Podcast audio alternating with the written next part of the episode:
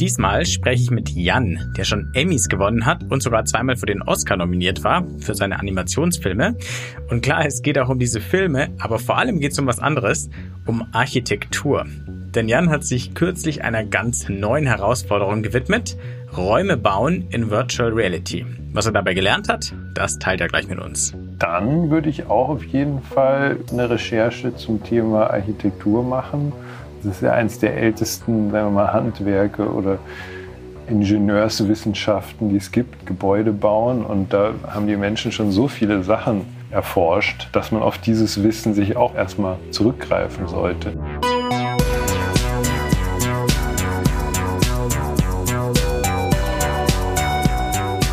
Hi und willkommen zu New Realities, einem Podcast von 1C9 und dem XR Bavaria. In dem Podcast wollen wir euch neue Realitäten vorstellen, also Projekte, Ideen, Konzepte und Produkte in Virtual, Augmented und Mixed Reality oder kurz gesagt in Extended Reality. Ich heiße Wolfgang Kerler, ich bin Chefredakteur von 1C9 und wie schon angekündigt habe ich für diese Episode mit einem Jan gesprochen, der Animationsfilme macht. Es geht aber auch genauer. Der Jan heißt Jan Lachauer.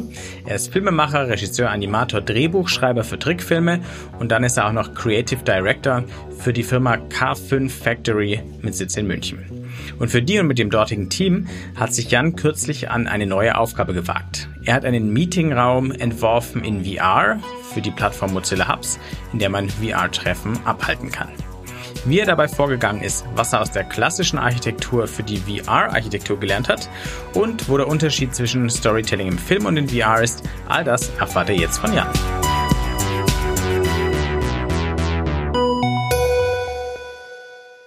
Jan, freut mich sehr, dass wir für den New Realities Podcast reden können. Und um erstmal zu klären, warum wir überhaupt sprechen, reden wir ein bisschen über deinen Background. Denn so wie ich das verstanden habe, hättest du eigentlich auch ohne VR schon ausgesorgt gehabt. Du hast Animationsfilme in der Vergangenheit gemacht als Animator, aber auch hast auch äh, die Drehbücher geschrieben für die klassische Leinwand, für den klassischen Bildschirm. Und du hast damit sogar zwei Oscar-Nominierungen eingesammelt, von den ganzen anderen Preisen mal zu schweigen. Wieso hast du dir dann auch noch VR, Virtual Reality, angetan? Du hättest doch, warst doch eigentlich gut dabei, bist doch gut im Geschäft. Ja, ja, erstmal vielen Dank, dass äh, ich hier dabei sein kann. Freut mich sehr. Ja, also mein Interesse für Virtual Reality ist äh, schon älter als äh, meine filmischen Erfolge. Und zwar fing das genau da an, wo ähm, ja, Oculus erster Kickstarter lief. Äh, kann ich mich noch gut erinnern. Das war während der ähm, Produktion meines Debütfilms. Da habe ich dieses Kickstarter-Video gesehen und war natürlich erstmal fasziniert davon, was einem da versprochen wurde. Und als ich dann auch noch gesehen habe, wie John Carmack da total begeistert davon war, dachte ich mir, so verkehrt kann es ja nicht sein. Und habe dann das Projekt unterstützt. Und ja, also es war wirklich Interesse für dieses neue Medium. Das war der Hauptgrund. Und dieses Interesse besteht bis heute, aber bis heute mache ich auch nach wie vor Animationsfilme. Also es ist immer ganz schöne Abwechslung. Kannst du sagen, was dich damals so fasziniert, so interessiert hat? Ja, das war vor allem die Möglichkeit, sich eben in diese Räume und Welten, die man ja auch im Trickfilm baut, wirklich reinversetzen zu können. Also die Vorstellung, das, was ich sonst immer nur auf dem Bildschirm zu sehen bekomme oder sehen kann, wirklich um sich herum erleben zu können und sich da durchbewegen zu können, das hat mich eigentlich am meisten daran fasziniert. Und das ist auch das, was mich heute noch am meisten daran fasziniert, dass man wirklich in eine Welt abtauchen kann. Ein neues Medium. Das stimmt, bei dem Kickstarter-Video damals für die Oculus Rift, da haben sie alles, was in der Gaming-Branche Rang und Namen hat, aufsagen lassen, wie toll das wird. Genau, wie sie es gehört. Und da ist man ja. natürlich auch immer ein bisschen skeptisch. Aber ja, das hat mich dann tatsächlich nicht enttäuscht, als das erste Headset angekommen ist. Das war ja noch ohne Six Degrees of Freedom. Da hatte man ja nur die Kopfdrehung. Ist einem auch relativ schnell schlecht geworden, aber es war trotzdem toll. Diese erste Demo spielte da ja in dieser toskanischen Villa und das allein war schon toll zu sehen, wie, wie gut es dann doch funktioniert, sich da in eine Welt rein zu versetzen, in eine virtuelle. Wenn wir mal auf das, was du davor oder auch währenddessen gemacht hast, schaut, virtuelle Filme, also Animationsfilme. Du hast ja gerade schon gesagt, virtuelle Welten bauen, erschaffen, Geschichten erschaffen, das hast du ja schon immer gemacht. Aber inwiefern lässt sich denn sozusagen dein Know-how, deine Erfahrungen aus dem klassischen Animationsfilm dann jetzt einfach auf VR übertragen? Also war das für dich einfach so, zack, da mache ich halt jetzt VR oder würdest du sagen, da ist doch mehr Anpassung nötig? Ja, also da gibt es verschiedene Aspekte, gerade beim Trickfilm. Da gibt es ja einmal die Geschichte erzählen, das ist ja relativ losgelöst auch vom Medium. Und dann gibt es die Herstellung der Animation, was ein relativ technisch-handwerklicher Aspekt ist. Und beide Aspekte sind, äh, sagen wir mal, in VR, oder sagen wir mal, der Geschichtenerzählen-Aspekt, der muss in VR meiner Meinung nach komplett neu gedacht werden. Da war mir auch von Anfang an eigentlich bewusst, dass man da das Know-how nicht einfach übertragen kann. Dadurch, dass du in einer Welt selber anwesend bist und nicht mehr wie beim Film nur zusiehst. Und dein Blick ist ja, wenn du einen klassischen Film guckst, ist dein Blick ja gesteuert. Und genau das passiert ja nicht mehr in VR. Da hast du ja komplett Freiheit, wo du hinschaust. Ist viel näher an Storytelling in Computerspielen, wo du ja auch meistens, also wenn es jetzt nicht gerade eine Cutscene ist, aber es wird dir eine Geschichte erzählt, in der du als Protagonist die Geschichte erlebst und nicht nur ein Zuschauer bist. Also das ist auf jeden Fall ein Aspekt, da war mir von Anfang an klar, da, da, muss man komplett umdenken. Da kann ich nie einfach ein Storyboard machen und dann das Storyboard umsetzen, weil so ist es im Trickfilm. und was das Technische angeht, da war es tatsächlich so, dass diese beiden Medien, sage ich jetzt mal, sehr nah beieinander sind. Man ist in einem 3D-Raum, das ist genau das Gleiche, was man im 3D-Animationsfilm ja auch macht. Charaktere designen, Umgebungen bauen, all diese Themen waren mir da schon relativ vertraut und deswegen hatte ich jetzt auch nicht so eine Berührungsangst davor. Also die Hemmschwelle war relativ niedrig für mich, damit einzusteigen und mal Tests zu machen in VR. Technisch ist es also durchaus vergleichbar. Virtuelle Räume bauen. Jetzt haben wir uns vorgenommen, dass wir heute besonders über den Aspekt Architektur in VR sprechen. Schauen wir aber nochmal auf den Trickfilm. Da gibt es ja auch Gebäude und Räume. Aber braucht man da sowas wie eine Architektur, die man sich da überlegt? Weil am Ende des Tages muss da ja niemand durch die Häuser durchgehen. Also welche Rolle spielte das bisher? Ähm, und welche Rolle spielt dann tatsächlich eine durchdachte Architektur in VR im Vergleich dazu?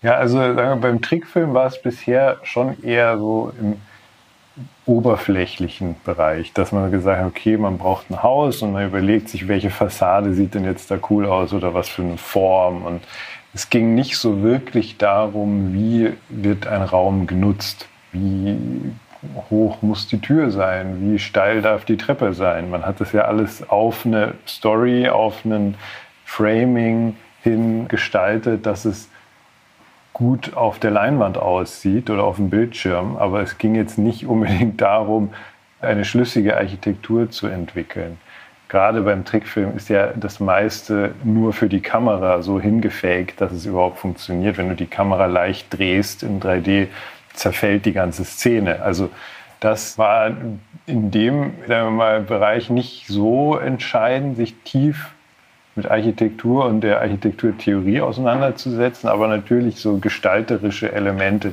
Damit habe ich mich schon immer befasst, weil auch einige aus meiner Familie sind Architekten und auch aus unserem Freundeskreis gibt es einige Architekten und von daher war mir das Thema schon vertraut. Das fand ich jetzt eben auch sehr spannend, durch dieses Projekt mit XA Hub sich mit dem Thema nochmal vertieft auseinanderzusetzen. Du hast es schon angesprochen, der XR Hub Bavaria hat im Frühjahr ja einen Wettbewerb gestartet, einen kleinen, wo es darum ging, virtuelle Räume zu gestalten, und zwar äh, für Mozilla Hubs. Das ist ein Tool für VR-Treffen, Meetings, Konferenzen, was auch immer. Und hat auch die K5 Factory, die Firma, für die du als Creative Director arbeitest, äh, eine Münchner Firma mitgemacht und wir nehmen die ganze Spannung gleich raus. Also der Entwurf von K5 von dir hat sich durchgesetzt. Schauen wir doch mal, wie es dazu kam. Wie hast du dich denn äh, darauf vorbereitet, plötzlich ein VR Meeting Space ja zu gestalten, für den es ja auch bestimmte Anforderungen gab? Und was hast du dir da vielleicht auch für grundsätzliche Gedanken vorgemacht? Also hast du nochmal eine Architekturvorlesung dir reingezogen oder irgendwelche Fachbücher gelesen? Also wie bist du da an die Aufgabe rangegangen? Also das traf sich damals ganz gut, weil wir bei K5 eh schon drüber nachgedacht hatten, hm, so ein virtueller Meetingraum, das wäre doch was ganz Spannendes, um da auch vielleicht mal Kunden zu treffen und eben dieses auch das neue Medium schon im Kundenkontakt einzusetzen. Und da hatten wir uns vor der Ausschreibung schon relativ lose Gedanken dazu gemacht. Und deswegen kam die Ausschreibung dann auch genau richtig, dass wir dann wirklich einen konkreten Anlass hatten, uns mit dem Thema auseinanderzusetzen. Und wie habe ich mich darauf vorbereitet? Erstmal haben wir uns überlegt, okay, was für Nutzen sehen wir denn in so einem virtuellen Meeting Room? Also was kann man da wirklich gut machen? Und dafür habe ich mir einige existierende äh, Meeting Room Plattformen angeguckt. Und zwar, das war ganz praktisch, genau zu dem Zeitpunkt der Ausschreibung hatte ein Journalist vom Forbes Magazin ein neues Buch rausgebracht. Und dieses Buch handelt genau davon, also von digitalen Kommunikationsplattformen und unter anderem eben auch VR Meeting Rooms. Und für die Release seines Buchs hatte er so eine Virtual World Hopping Tour angeboten. Und auf dieser Tour hat man sich dann so acht verschiedene VR Meeting Room Plattformen anschauen können. Das war ganz gut, weil da die jeweiligen Anbieter hatten einmal wirklich auch die jeweilige Plattform richtig vorgestellt und das war für mich sehr praktisch, weil ich äh, da einen super Einblick in die verschiedenen Möglichkeiten bekommen habe und auch gesehen habe, was funktioniert gut, was funktioniert weniger gut, wie sind die Räume gestaltet und das war in der Vorbereitungsphase extrem hilfreich. Und dann habe ich mir, weil die Ausschreibung speziell auf Mozilla Hubs ausgerichtet war, habe ich mir dann auch noch zwei Meetups angeschaut, die auch auf Mozilla Hubs stattfanden. Das war ja auch noch während dem Lockdown. Und das war natürlich extrem informativ in Bezug auf, was funktioniert auf dieser Plattform gut und was sind die Einschränkungen. Ich habe da im Grunde so eine Art Recherche gemacht erstmal, wirklich konkret bezogen auf virtuelle Treffpunkte und Meetingrooms. Und dann haben wir uns bei K5 überlegt, ja, wenn wir einen Raum machen würden, wofür würden wir den denn gerne einsetzen wollen? Und da sind wir auf so drei, vier Punkte gekommen. Der erste war, dass man virtuelle Präsentationen abhalten kann. Dann zweitens war uns wichtig, dass man so eine Art Business-Meeting dort veranstalten kann, dass man eben Kunden, die man vielleicht nicht real treffen kann, da hineinlädt. Und der dritte Punkt, der uns wichtig war, ist, dass man in dem Raum auch einen Socializing-Bereich hat, dass man zum Beispiel nach einer Präsentation sich dann nochmal in einer kleineren Gruppe irgendwo hinstellen kann und unterhalten. Das waren so die drei wichtigsten Punkte. Und eine Sache, die jetzt keinen eigenen Raum hat, aber die uns wichtig war, bei der Gestaltung ist, dass die verschiedenen Räume so verbunden sind, dass wenn man sich durch dieses gesamte Gebäude bewegt, dass man dann auf dem Weg von einem Raum zum anderen die Möglichkeit hat, mal vielleicht auch noch mal jemanden zufällig zu treffen und dass sich dann daraus vielleicht so eine Art Tür- und Angelgespräch ergibt. Was ja, sagen wir mal, bei einer äh, Zoom-Konferenz eher nicht der Fall sein kann. Und dann habe ich mich auch mit meinem Bruder unterhalten, der hat Architektur studiert und ich wollte mal wissen, wie wirken denn Räume, sagen wir mal, psychologisch oder emotional auf einen, weil ich wissen wollte bei der Gestaltung, was setze ich denn jetzt für Formen ein? Was hat flacher, weiter Raum für eine Wirkung auf mich oder ein hoher, schmaler Raum und so? Und äh, um so ein bisschen vom Gestalterischen auch ein Verständnis dafür zu kriegen, wie ich diese Räume denn aufbauen will. Und er hatte mir dann ein Buch empfohlen, das nennt sich A Pattern Language. Das ist in den 70er Jahren erschienen und es ist eigentlich total spannend. Das ist ein ziemlich dickes Buch, aber in so kleinen, kurzen Kapiteln geschrieben, verständlich für jeden. Und das war im Grunde so meine Architekturvorlesung, die ich da mir selber nochmal reingezogen habe. Das Problem war ja eh, dass die ganze Ausschreibung während dem Lockdown stattfand. Das heißt, da konnte man jetzt nicht in die Uni gehen und sich noch eine äh, Vorlesung anhören. Also ich habe mir das versucht selber anzueignen und habe dann auch einen relativ interessanten das sind zwei Architekten aus London von der AA, das ist die Architectural Association, heißt es ist eine Schule, Privatschule für Architektur dort. Und die machen auch sehr spannende Sachen, also verschiedenste Räume, relativ experimentell, aber das ist auch lustig daran, also dass sie da ganz frei sind und auch visuell relativ abgefahren. Und da habe ich tatsächlich weil die auch nur die Mozilla Hubs Plattform benutzen dafür, habe ich gerade auch für diese Plattform ganz interessante ähm, Takeaways mitgenommen, nachdem ich mir deren Räume mal angeschaut habe. Zum Beispiel, dass man am Anfang auf jeden Fall eine Art Tutorial braucht, so Aufsteller, die einem erklären, wie nutzt man denn die Plattform überhaupt, wie bewegt man sich und so weiter. Genau, und das war eigentlich so die Hauptvorbereitung. Und dann ging es natürlich darum, für, diesen, für die Ausschreibung auch eine visuelle Idee zu entwickeln. Was war da deine visuelle Idee? Genau, also meine Idee war Brutalismus, so nennt sich das. Ist eine architektonische Stilrichtung, die viel mit Beton und großen leere Betonflächen, so kann man es mal bezeichnen. Und da gibt es tatsächlich einfach sehr spannende Ansätze und auch Architekten, die ich mir dann angeguckt habe. Louis Kahn heißt zum Beispiel einer oder Barragan. Das ist einer, der viel mit Farben auch arbeitet, also auch große Steinflächen, aber interessant gefärbt. Und Tadao Ando, der macht eher leichtere Formen und Entwürfe. Und da habe ich mir alles Mögliche mal angeguckt und mir überlegt, okay, was passt denn oder was ist denn für unseren Zweck jetzt die sinnvollste Formensprache? Und der erste Schritt war wirklich eine lange Recherche im Internet, Bildrecherche und was gefällt mir, was gefällt mir weniger. Dabei habe ich eben auch gemerkt, ich will jetzt nicht zu sehr in Details und Dekorationen abschweifen, was tatsächlich oft auch gemacht wird bei VR-Räumen, und das war auch ein Grund dafür, warum mir der Brutalismus gut gefallen hat, weil er halt sehr schlichte Formen hat. Und eine Sache, die mir aber wichtig war, war, dass man eine gewisse Haptik und Lichtempfinden in diesen Räumen spürt, weil sonst hast du ja am Schluss einfach nur graue Polygonwände und das ist ja dann auch wieder langweilig. Also diese Einfachheit sollte über eine Textur und Licht gebrochen werden. Jetzt haben bestimmt alle, die es hören, schon ein paar Bilder im Kopf, wenn sie hören Brutalismus, äh, kein Design, Schnickschnack, Texturen. Vielleicht, wenn du den Raum nochmal, der dann bei rumgekommen ist am Ende des Tages, nochmal äh, beschreibst, wie dieser VR-Raum aussieht und was es da für Bereiche gibt. Vielleicht einfach mal so eine kleine, wirklich, sag ich mal, virtuelle Kopftour äh, durch den VR-Raum. Also mit Bildern im Kopf, wir sehen sie jetzt nicht.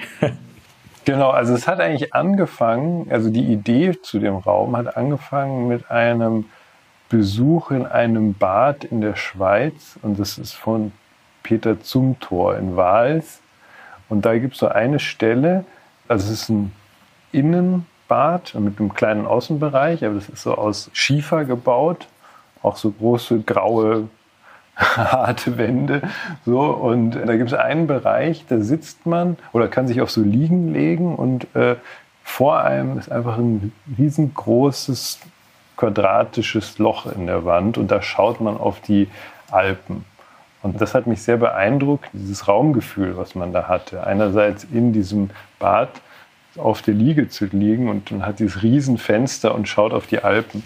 Und das war so ein bisschen der Ausgangspunkt für den Entwurf. Und das ist auch in diesem Hauptraum, haben wir das versucht umzusetzen. Wir mussten uns dann leider von dem Alpenpanorama verabschieden, weil wir dafür kein Texturspace mehr übrig hatten. Aber wir haben dann gesagt, okay, man ist über den Wolken und das hat auch funktioniert. Genau davon ausgehend gibt es Seitenräume, die dann wie auf solchen Terrassen sind. Ah, genau, der Hauptraum ist wie ein, ja, ein Kinosaal letzten Endes. Der hat so eine treppenförmig abfallend nach unten und öffnet sich dann eben in diesen äh, Außenbereich und an den Seiten. Da fühlt man sich eher innen in diesem Raum. Und aber wenn man dann durch diese Seitentüren geht, kommt man auf Terrassen. Also es gibt zwei Seitenterrassen, die sind nochmal auch mit so ein paar Stufen, auch zwei Whiteboards und einem Sonnensegel, dass man das Gefühl hat, okay, man ist hier in einem ja, Terrassenbereich und daneben ist auch wieder ein offener Bereich, der auf dem eine Wiese und ein paar Zypressen und ein kleiner Pool mit äh, Seerosen, so um, um das Ganze dann auch nochmal aufzubrechen, damit es nicht nur Beton und Himmel ist, sondern auch ein bisschen äh, Natur da reinkommt.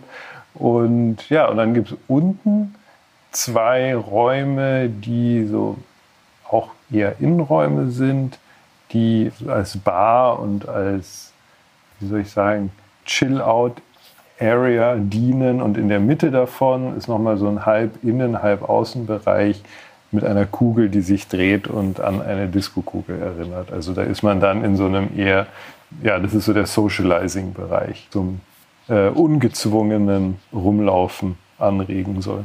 Man kann ja die Disco-Kugel sogar rein. Ja, genau. Das war so ein kleines Easter Egg, was wir gebaut hatten. Da hatten wir eigentlich noch mehr vor, aber das hat dann eben aus technischen Gründen. Man muss sagen, Mozilla Hub ist nicht ganz so ausgereift, ist alles noch in Entwicklung und das hat, genau, wir hatten da ein bisschen mehr vor, dass man da in diese Kugel reingeht und dann da ein 360-Grad-Video sehen kann und sich quasi in der Kugel plötzlich nochmal in einer komplett anderen Welt befindet. Aber genau dafür hat dann die Zeit nicht gereicht. Und eine technische Limitierung gab es auch. Ich kann nur empfehlen, dass man sich den Raum einfach mal auf eurer Webseite anguckt, weil es ist natürlich am besten, da durchzulaufen. Kann ich sehr empfehlen. Da kann jeder reinschauen. Den Link sage ich ganz am Schluss. Du hast ja, bevor du dir die VR-Möglichkeiten angeschaut, Mozilla Hubs, wahrscheinlich auch sowas wie Allspace VR, weil du gesagt hast, du hast so eine Tour durch die Tools gemacht, mhm. ja auch die anderen ähm, digitalen Treff-Meeting-Tools alle mal nochmal vorgenommen, mit denen wir jetzt agieren. Wir machen jetzt gerade auch einen Zoom-Call und da gibt es ja noch diverse Alternativen.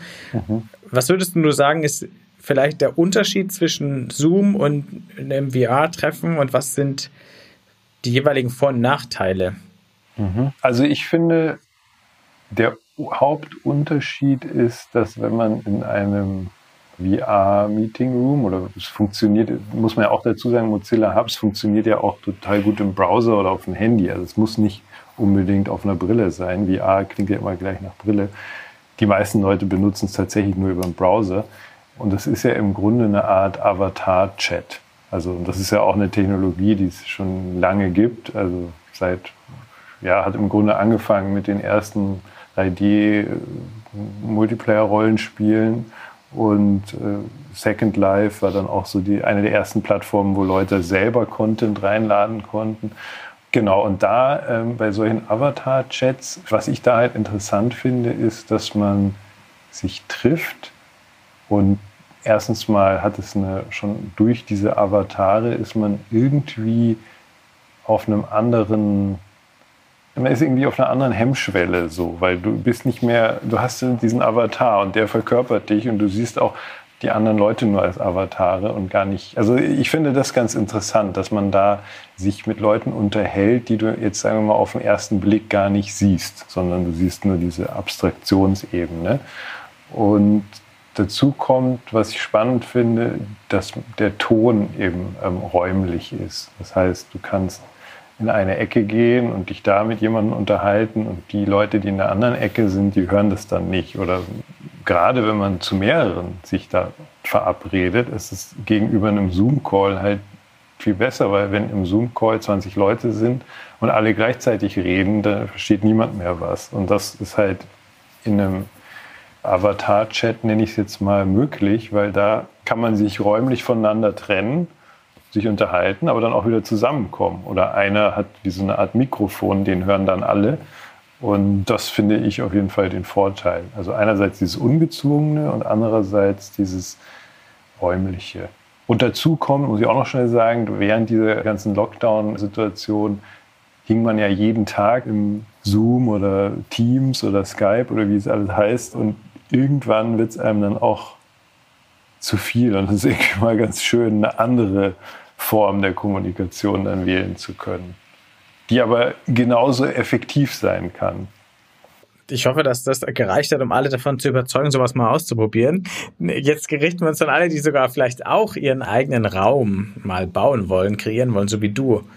Wenn du deine Lehren, deine Erkenntnissen zum Thema Architektur von VR-Räumen mal zusammenfassen würdest und so formulieren würdest, dass du sie an andere weitergeben kannst, die jetzt vielleicht vor einer ähnlichen Herausforderung stehen, was wären das für Lehren? Was sind die Schlüsse, die du daraus gezogen hast, wie man sowas macht? Also ich habe es jetzt einmal gemacht und fühle mich jetzt eigentlich noch nie in der Situation, dass ich da als Lehrer auftreten kann. Aber, aber 99,9 Prozent der Menschen haben es noch nullmal gemacht. Ja, genau. Deswegen hast du schon einen erheblichen Vorsprung. Ja, ja, genau. Also, ja, also mein Hauptgefühl ist, es gibt noch so viel, was man dabei rausfinden kann. Und es hängt auch sehr, sehr stark immer von der Plattform ab. Also wie du sagst, Allspace funktioniert anders wie Mozilla Hubs und ja, wie sie alle heißen ähm, jede Plattform hat so ihre eigenen Eigenheiten. Ich war neulich auch auf einem, das hieß Museum of Other Realities, das ist auf Steam. Das ist wie so ein VR-Museum, wo auch Kunst und andere VR-Werke ausgestellt werden. Und das hat auch schon wieder komplett anders funktioniert von der Handhabung. Also da denke ich, man sollte sich erstmal überlegen, auf welche Plattform geht man denn überhaupt und sich dann diese Plattform ganz genau anschauen. Wie funktioniert die? Was hat die für Features und was sind auch ein bisschen die Eigenheiten und Schwächen dieser Plattform. Und wenn man das weiß, sollte man sich überlegen, was soll man in diesem Raum denn machen können. Und so eben so aus Form follows Function, so aus dem Prinzip, das ist immer so mein Ansatz. Erstmal schauen, was will man machen und was ist dafür die beste Form oder die beste Gestaltung.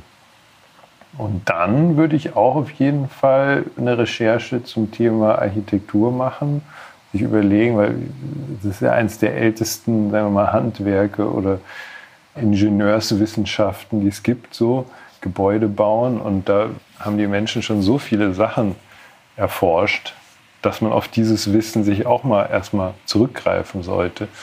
Und genau eine ausgiebige Recherche kann nie schaden, egal welches Projekt man macht. Und dann kann ich auch das Buch nochmal sehr empfehlen. A Pattern Language.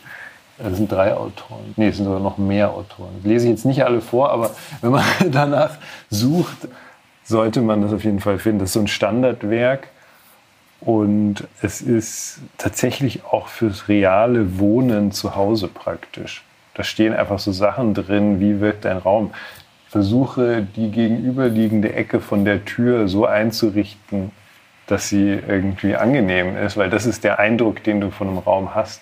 Also wenn du einen Raum betrittst, wirkt er so wie die Ecke, die gegenüber der Tür ist. Und das trifft natürlich auch auf den virtuellen Raum zu. Und das sind eben solche Weisheiten, die man da ganz gut rausziehen kann. Hast du deine Wohnung jetzt umgeräumt, äh, seit du das Buch gelesen hast? tatsächlich an einer Stelle umgeräumt. Aber wir waren auch ganz stolz, muss ich sagen, meine Frau und ich, weil ich ihr dann immer so ausschnittsweise vorgelesen habe, dass wir dann doch einige Sachen schon so gemacht hatten, wie es da drin stand. Und äh, sie hatte das Buch eh schon Jahre vorher mal gekauft und wahrscheinlich auch schon gelesen, deswegen. Und das Wissen äh, verinnerlicht. Ja, ja, genau. Gut, das heißt, du hast sogar auch noch für die analoge Welt aus dem Projekt gelernt. Auf jeden Fall. Also, ja, Räume sind virtuell wie auch real, haben sie ähnliche, sagen wir mal, Funktionsweisen. Wenn wir jetzt wieder vom Thema Meetingraum weggehen, aber schon beim Thema VR-Räume, was man darin machen kann und das man mit deiner bisherigen Arbeit mit den Trickfilmen verknüpft. Inwiefern glaubst du denn, dass du dieses Gestalten von virtuellen Räumen, die man tatsächlich auch begehen kann, mit dieser Arbeit verknüpfst? Also was für Projekte hast du jetzt vielleicht schon im Kopf, wo deine beiden Welten zusammenkommen? Mhm. Ja, das ist interessant. Also wir sind gerade bei K5 dabei, einen Prototyp für ein Spiel zu entwickeln und da ist es natürlich auch mit eingeflossen, weil in Spielen musst du ja auch Räume entwickeln und es ist tatsächlich so, dass ich denke, Leveldesigner, die machen im Grunde auch genau das. Also die setzen sich mit Architektur auseinander, weil die müssen die Räume für die Spiele bauen, in denen, durch die man dann durchläuft. So, und das ist auf jeden Fall dafür schon mal sehr passend gewesen. Zufälligerweise ist der Baustil in dem Spiel, äh, das wir jetzt machen, auch Brutalismus. es ist auch sehr im Trend, muss man natürlich sagen. Da gab es auch ein, Spiel Control, das ist auch komplett diese Stilrichtung, auch sehr interessant visuell. Und sonst, was ich sehr gerne machen würde, ist, mich mit weiteren solchen Meeting Rooms zu befassen und zu überlegen, was könnte man noch für Räume gestalten für andere Zwecke. Also jetzt nicht nur für das Business Meeting oder für die Präsentation, sondern ja, wie könnte eine VR-Disco aussehen oder so. Und das sind Sachen, die ich mir gerne, wenn ich Zeit dazu habe, in Zukunft auch äh, mich damit auseinandersetzen würde. Und dazu kommt, dass ich gerne mal mit einem Architekten auch wirklich das Thema bearbeiten würde. Also wenn sich jemand findet, der da äh, Interesse hat. Also alle Architektinnen und Architekten, die jetzt zuhören, äh, bitte mal melden, wenn ihr auf VR äh, Bock habt. Ja, genau. Aber glaubst du, wenn du sagst, du möchtest dich noch mehr mit solchen Räumen auch äh, auseinandersetzen, glaubst du denn, dass sich das Leben äh, stärker in VR verlagern wird noch in Zukunft? Hm. Also brauchen ähm, wir solche Räume überhaupt? Ist, ist eigentlich der Hintergrund der Frage. Ja, wenn wir sie nicht brauchen würden, dann gäbe sie ja nicht. Also, ja, stimmt nicht ganz, aber ich muss schon sagen, dass die paar Male, die ich in solchen virtuellen Meetingrooms war, die waren schon interessant. Also, also ich hoffe mal, dass sich das Leben nicht dahin entwickeln wird, dass man sehr, sehr viel mehr Zeit in solchen Räumen und hier aufhält, weil man sich hoffentlich immer noch real treffen wird. Aber manchmal ist es ja nicht möglich. Oder manchmal ist es, sagen wir mal, aus ökologischen Gründen besser, sich virtuell zu treffen, als sich in echt zu treffen. Und für solche Situationen, denke ich, ist es auf jeden Fall ein guter Ansatz, da auch wirklich mh, hm, dreidimensionale Räume zu betreten und nicht über Videochat zu reden. Also es ist natürlich auch die Frage, inwieweit jetzt VR generell sich weiterentwickeln wird. Natürlich, das ist ein Medium, da ich glaube, man muss jetzt nicht mehr drüber reden, kommt es oder kommt es nicht. Es ist ja schon längst da und es wird genutzt und es wird auch mehr genutzt. Aber es haben halt doch noch relativ wenig Leute so ein Headset. Und so ein virtueller Raum funktioniert natürlich am besten mit einem Headset. Aber man sollte die Räume meiner Meinung nach auch so gestalten, dass sie am Bildschirm auch funktionieren. Momentan noch.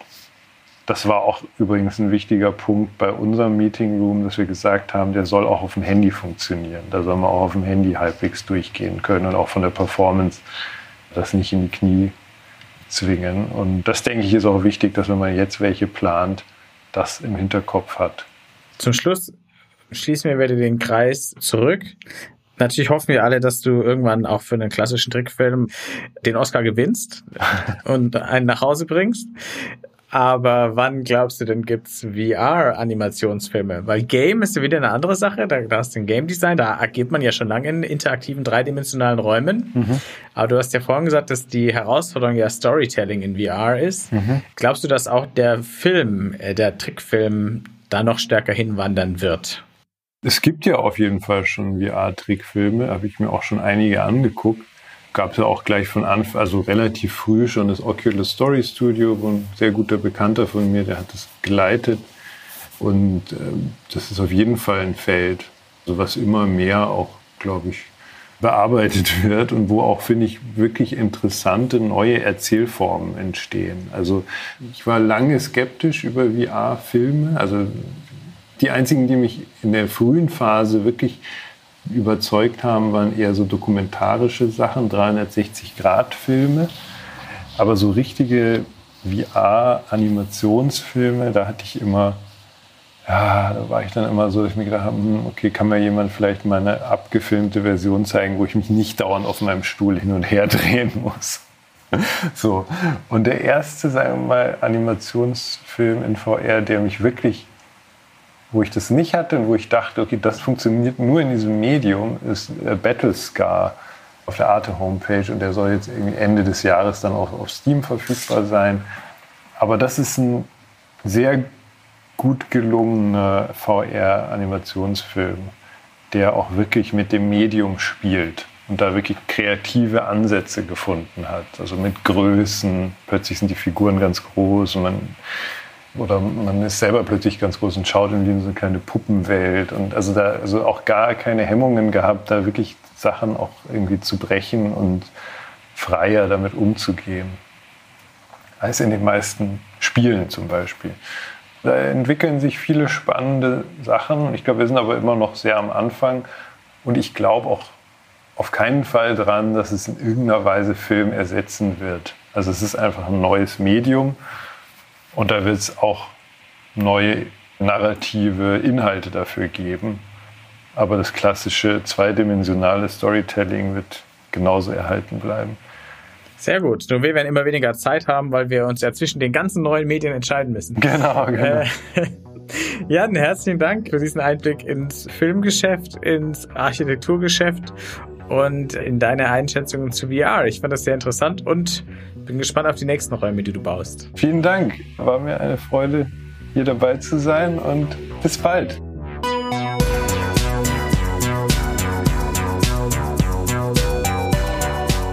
Das war Folge 11 vom New Realities Podcast von 1C9 und dem XR Bavaria. Wenn er euch gefallen hat, bewerten, abonnieren und weiterempfehlen. Und wer sich gerne mal den VR-Raum anschauen will, von dem wir die ganze Zeit gesprochen haben, der findet ihn unter folgender Adresse im Internet www.xrhub-bavaria.de slash summithub. Also www.xrhub-bavaria.de slash summithub. Summit S-U-M-M-I-T minus Hub, H-U-B. Der Raum ist für Mozilla Hubs gebaut, das heißt, ihr könnt ihn sowohl mit der VR-Brille als auch mit dem Browser von eurem Laptop oder Smartphone aufmachen. Und jetzt noch der Abspann. 1C9, das ist das neue Zuhause für Zukunftsoptimisten, die mit neuen Ideen und mit Technologien die Welt besser machen wollen. Und 1C9 besteht außer diesem Podcast auch noch aus einem Online-Magazin, einer Community-Plattform und aus Events rund um Zukunftstechnologien und was die so mit uns machen. Alle Infos gibt's unter www.1e9.community. Der XR Bavaria, der wurde gegründet, um die XR-Community in Bayern voranzubringen, die Entwicklung und die Verbreitung von Anwendungen zu unterstützen und die Sichtbarkeit des Standorts zu fördern. Mehr dazu erfahrt ihr unter xrhub-bavaria.de. Und dieser Podcast, der ist möglich durch die Förderung des Bayerischen Staatsministeriums für Digitales. Danke dafür und danke auch an Daniel Jocher, unseren Tontechniker, der die Postproduktion gemacht hat. Bis zum nächsten Mal.